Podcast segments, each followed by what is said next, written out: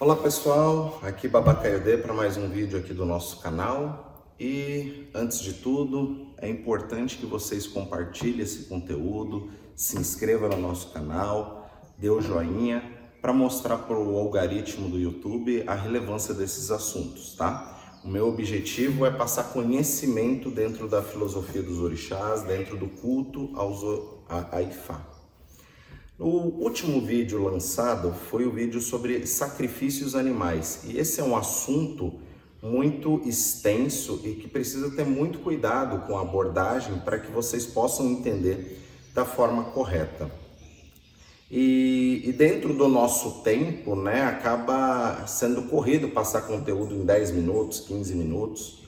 Então, isso é uma pincelada de tudo aquilo que está por trás, que é uma ciência muito complexa, o culto dos orixás, porque isso tudo está baseado em histórias antigas, na qual os yorubás passaram por aquilo, até que os orixás foram adquirindo os poderes e nós, como seres humanos descendentes desses orixás, temos que entender essa natureza que está por trás dos encantamentos, dos ebós, dos sacrifícios.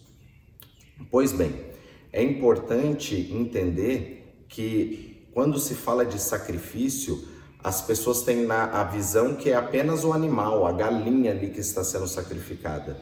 E na realidade, nós estamos sacrificando é, se sacrificando o tempo inteiro. Então tudo é um sacrifício para o Lodumare.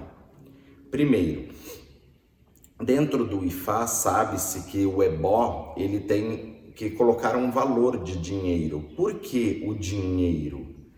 Antigamente, quando o sacerdote é, na antiguidade falava que precisava fazer o ebó, então o sacerdote ia falar: olha, me traz um litro de mel, me traz um litro de dendê, me traz efum. Então não tinha esses materiais tão disponíveis. A pessoa tinha que se sacrificar, entrando na mata, indo na colmeia, levando picada de abelha para conseguir parte daqueles elementos. Efum tinha que subir na montanha, achar, pegar um pedaço de efum até ele juntar todo esse material. Então ele se sacrificava para conseguir este material. E como recompensa para o babalaô que estava trazendo a transformação daquilo, parte disso ficava para o babalaô. Um exemplo, usou, pediu um litro de mel, se não é bom, usou meio litro de mel, a outra meio litro de mel fica para o babalaô como pagamento. Hoje em dia, as pessoas já não se sacrificam mais desta forma. Hoje, o seu dinheiro compra tudo.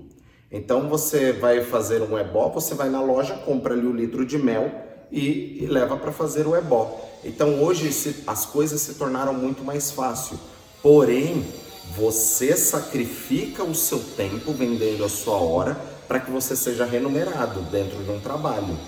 Então você está sacrificando. Então o seu dinheiro ele acaba sendo um sacrifício. Ele faz parte da magia, ele faz parte da transformação, junto com os outros elementos.